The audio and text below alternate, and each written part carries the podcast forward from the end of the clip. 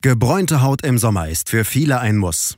Doch auf übermäßigen Sonnengenuss folgt oft ein schmerzhafter Sonnenbrand. Die gereizte Haut muss dann schnell gekühlt werden. Hier hilft Soventol Cremogel. Es kühlt wie ein Gel und pflegt zugleich die Haut wie eine Creme.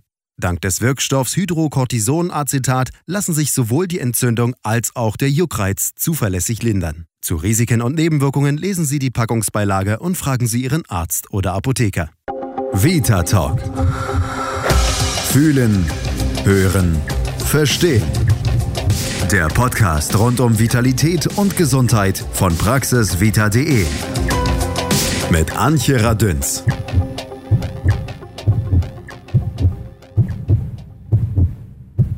Es gibt viele schöne Dinge und Erfahrungen, die wir in unserem Urlaub erleben möchten.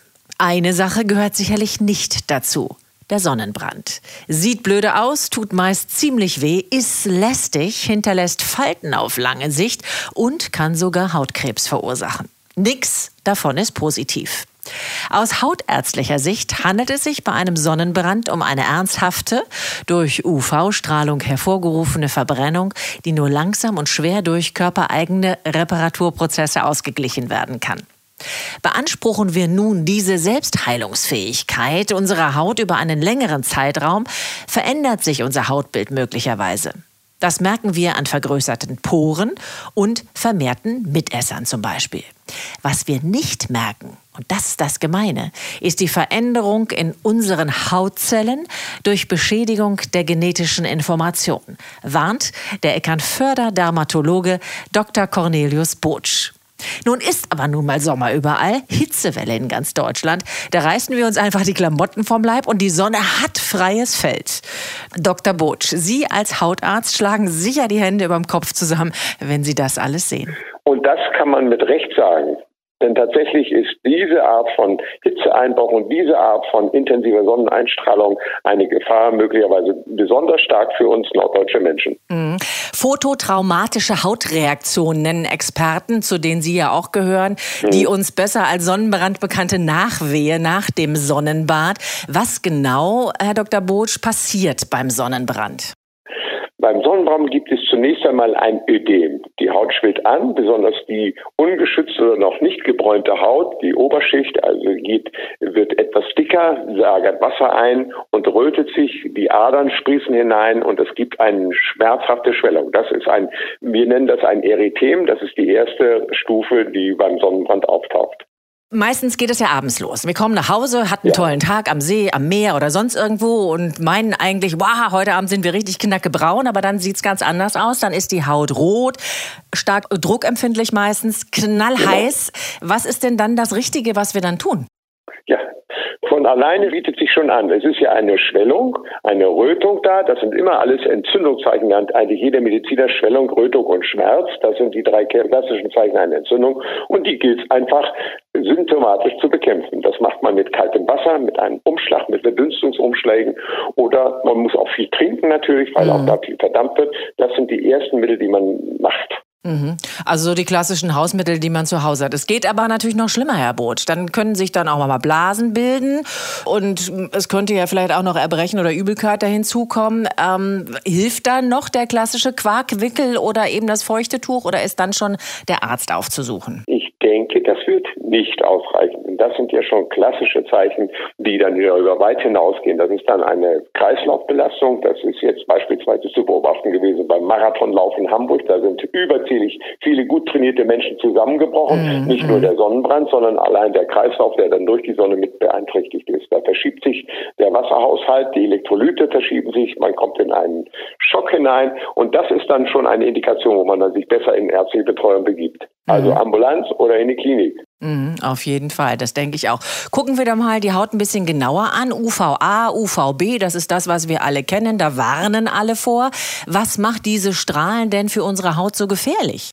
Ja, die sind Strahlen, die tatsächlich eben eine Provokation zunächst verursachen. Sie gehen in die Oberhaut hinein und gehen noch in die Tiefe hinein und verändern auch die Genetik, also die genetische Information der Zelle. Und das kann die Zelle bis zu einem gewissen Grad immer wieder reparieren. Da hat sie Mechanismen erfolgt, das sind erfolgreiche Strategien, die die Haut entwickelt hat. Aber wenn man das überstrapaziert, das ist wie ein Gleichgewicht, dann gibt es eine Fehlinformation in der Zelle, eine Chromosomenveränderung und die kann dann nicht mehr repariert werden. Das ist dann der Auslöser, dass dann später eben etwas Böses aus dieser Geschichte entstehen kann. Mhm. Reden wir gleich noch mal kurz drüber, was da alles entstehen kann. Hauttypen gibt es ja ganz unterschiedlich. Da gibt es ja Leute, da hat man das Gefühl, die legen sich in die Sonne, passiert nie irgendwas, nie ein Sonnenbrand, die sehen immer toll braun aus. Dann gibt es welche, die können sich kaum in die Sonne stellen, schon ist irgendwie alles rot. Welche Hauttypen unterscheidet der Mediziner, sprich Sie als Dermatologe? Also ganz grob kann man einfach sagen, dieser blonde nordische Typ, den wir uns vorstellen wie ein Skandinavier, das ist natürlich ein ganz gefährdeter Mensch. Der hat eine richtige äh, Überempfindlichkeit schon schnell zu erwarten bei geringster Exposition. Und der andere, das ist beispielsweise der mediterrane Typ, das ist der Südfranzose oder der Italiener oder gar der Nordafrikaner, der schon von sich aus größere Pigmente angesammelt hat in seiner Haut, in seiner Unterhaut und die einen natürlichen Schutz darstellen. Und der ist natürlich dann weniger gefährdet. Daher diese grobe Einkleidung blond, hellhäutig, sehr gefährdet, dunkler Typ eher weniger, toleriert besser die Sonne. Mhm. Und das ist tatsächlich schon genetisch verankert, ne? Kann man so sagen, das oder? Ist verankert, ja klar. Ja, ja. ja. Also ganz schlimm sind beispielsweise auch die Rothaarigen, also wie Rotfüchse aussehen, die einen ganz schnellen Sonnenbrand kennen. Kennt jeder seinen Klassenkamerad oder jemand, der in meinem Auge hat. Rote Haare, helle Haut, Sommersprossen. Das ist tatsächlich dann schon ein Hauttyp, der weniger der Sonne widerstehen kann. Ja. Reicht es denn da, hohen Lichtschutzfaktor auf die Haut aufzutragen, um sich zu schützen? Oder ist da wirklich ratsam, die Sonne zu meiden? Also das wäre auf alle Fälle wichtig, die Sonne so fernzuhalten, dass gar kein Erythem oder gar kein Sonnenbrand auftaucht. Das ist einfach wie eine Frage einer Zahl. Ein Sonnenbrand, zwei Sonnenbrand, schon Anfang mit Kindheit und in der Jugend immer wieder Sportart zu betreiben, weil sie nicht See, segeln gehen, Faltbrotfarben, Tennis spielen und immer wieder Sonnenbrände zu bekommen. Das kann man mit einem Sonnencreme nicht immer ausgleichen. Man muss dann bei Zeiten einen Sonnenschutz eben praktizieren, nicht in der heißen Mittagszeit sich aufhalten, Kleidung tragen, die effektiv mit ihrem äh, Textilzusammensetzung die Sonnenschutz abhält, eine Kopfbedeckung tragen, die geeignet ist, Sonnenstrahlen abzuhalten. Also es reicht nicht, wenn ich den 50er Lichtschutzfaktor nehme und den trage ich dann alle Stunden auf, weil ich dann denke, na ja, viel hilft viel und bin damit geschützt viel hilft viel. Es ist schon so. Der höhere Sichtschutzfaktor, also 50, das als oberste und 50 plus, ist der effektive nach der allgemeinen Skala. Trotzdem ist es interessant, auch der mittlere, der schon mit 15 ist, hat nur eine ganz geringe Abweichung. Also es ist besser, letztendlich sich mit einem mittleren Sonnenschutzfaktor zu bedienen und mehrmals den aufzutragen, als nur einmal früh morgens den 50 aufzutragen. So, ich habe genug getan und damit bin ich dann geschützt gegen die Sonne. Mhm. Sie haben das vorhin schon so leicht durchklingen lassen, was ich immer wieder interessant finde in dem Zusammenhang. Es sind ja eigentlich die Sonnenbrände, die man früh hat, also als Kind und in der Jugend, diejenigen, die uns im Alter möglicherweise die Schäden bringen. Können Sie den Zusammenhang erklären für uns?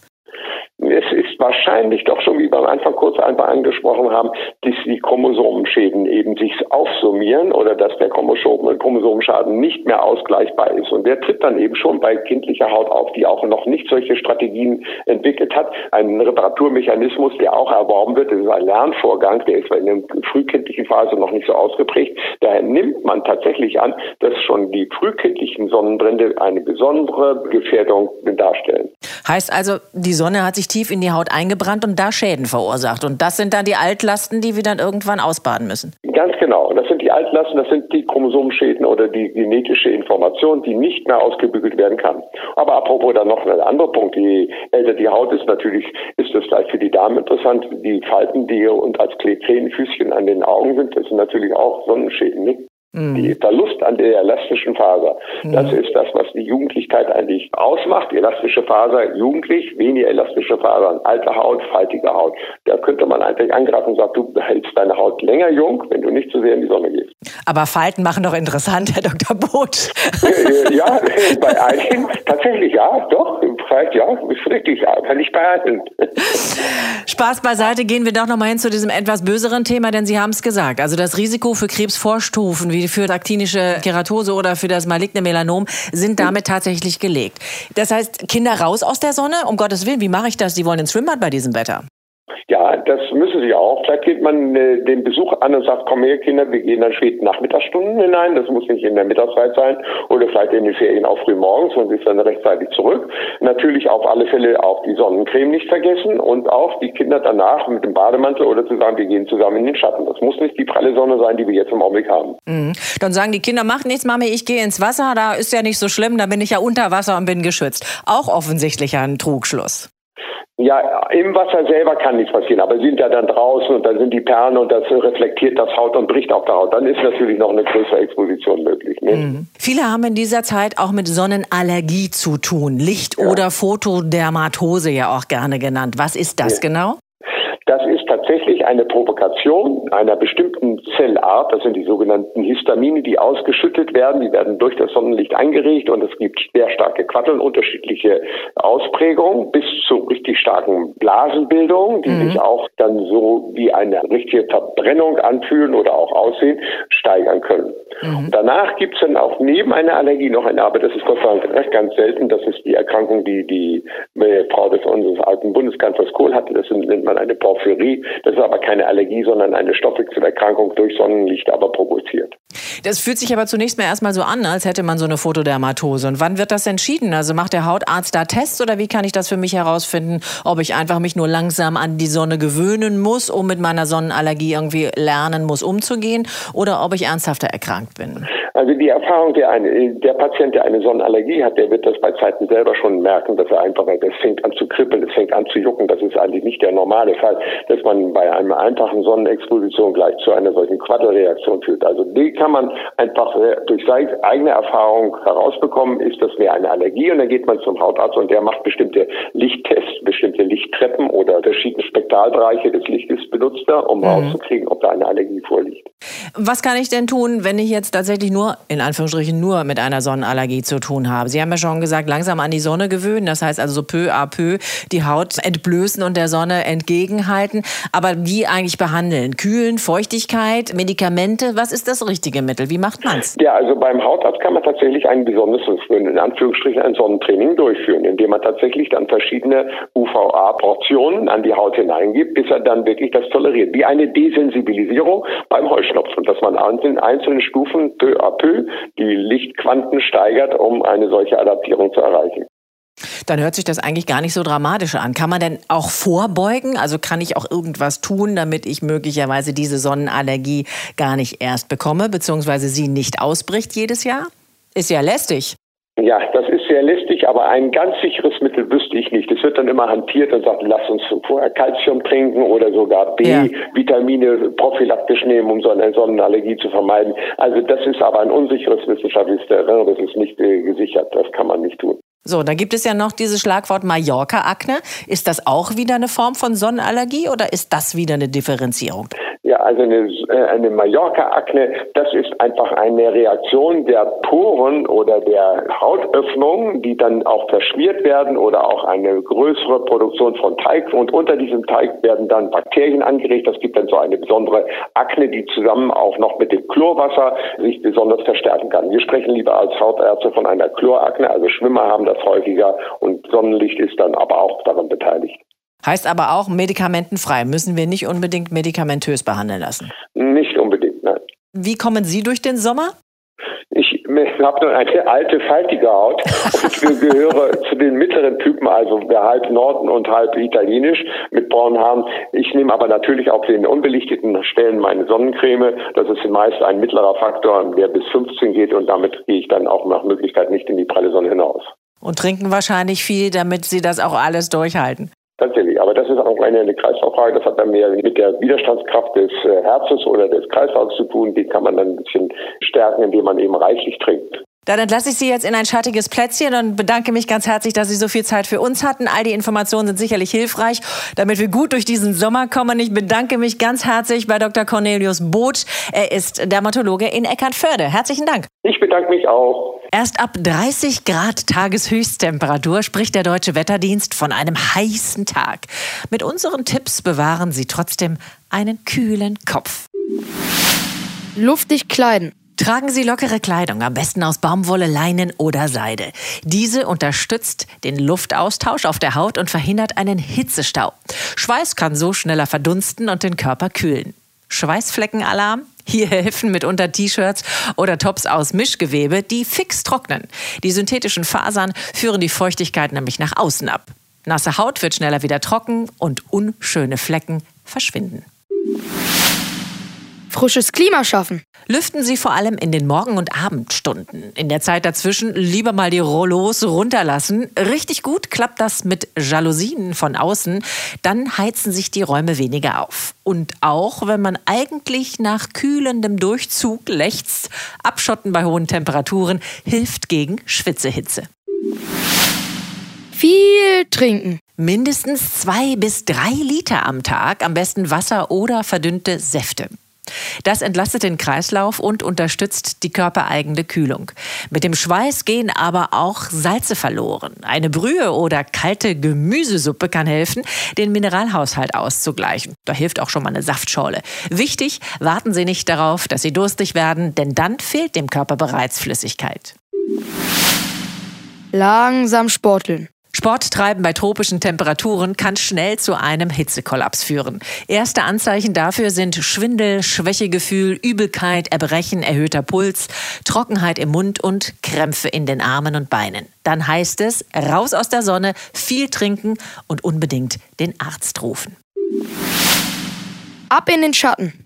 Wenn unser Organismus mehr Wärme aufnimmt, als er wieder an die Umgebung abgeben kann, dann sprechen wir von einem Hitzeschlag. Einfaches Präventionsmittel? Ab in den Schatten. Alkohol nein, Tee ja. Alkohol, Koffein und sehr zuckerhaltige Getränke sind bei Hitze nicht gut für uns, weil sie dem Körper Wasser entziehen. Dann doch lieber zum Tee greifen. Heiß und in kleinen Schlückchen genossen, zusammen mit frischer Minze zum Beispiel, gibt er dem Körper von innen das Signal zum Abkühlen. Leicht essen. Schweinebraten und Sahnesoße gehören jetzt mal nicht auf den Teller. Das schafft unser Kreislauf bei Hitze nicht auch noch. Essen wie am Mittelmeer heißt es. Viel frisches Gemüse und Obst auf kleine Portionen über den Tag verteilt. Das mag unser Körper. Schnell runterkühlen. Feuchte Tücher oder kalt fließendes Wasser an Handgelenken, im Nacken und an Füßen können Hitzegefühle schnell lindern.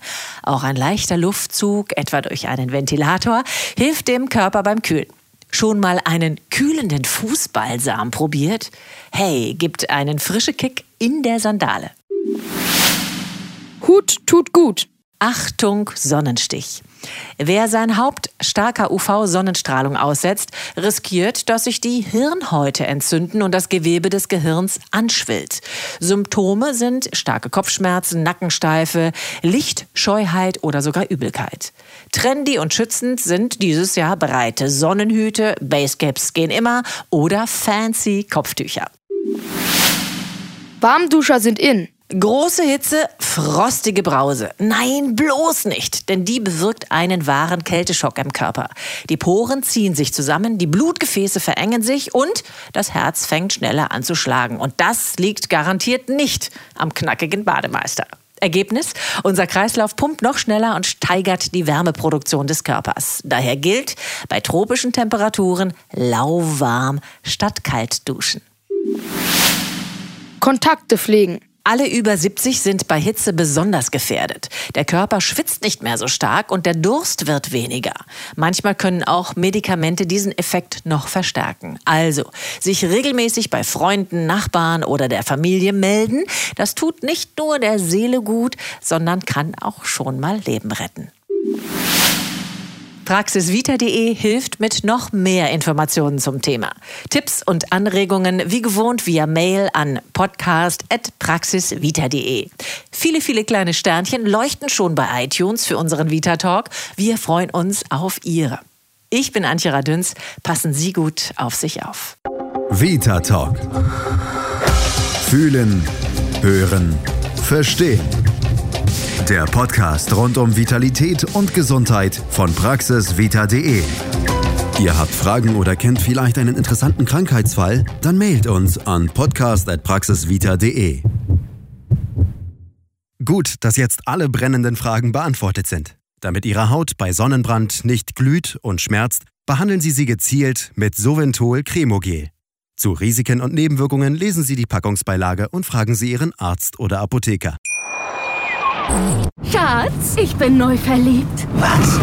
Da drüben. Das ist er. Aber das ist ein Auto. Ja, eben. Mit ihm habe ich alles richtig gemacht. Wunschauto einfach kaufen, verkaufen oder leasen. Bei Autoscout24. Alles richtig gemacht.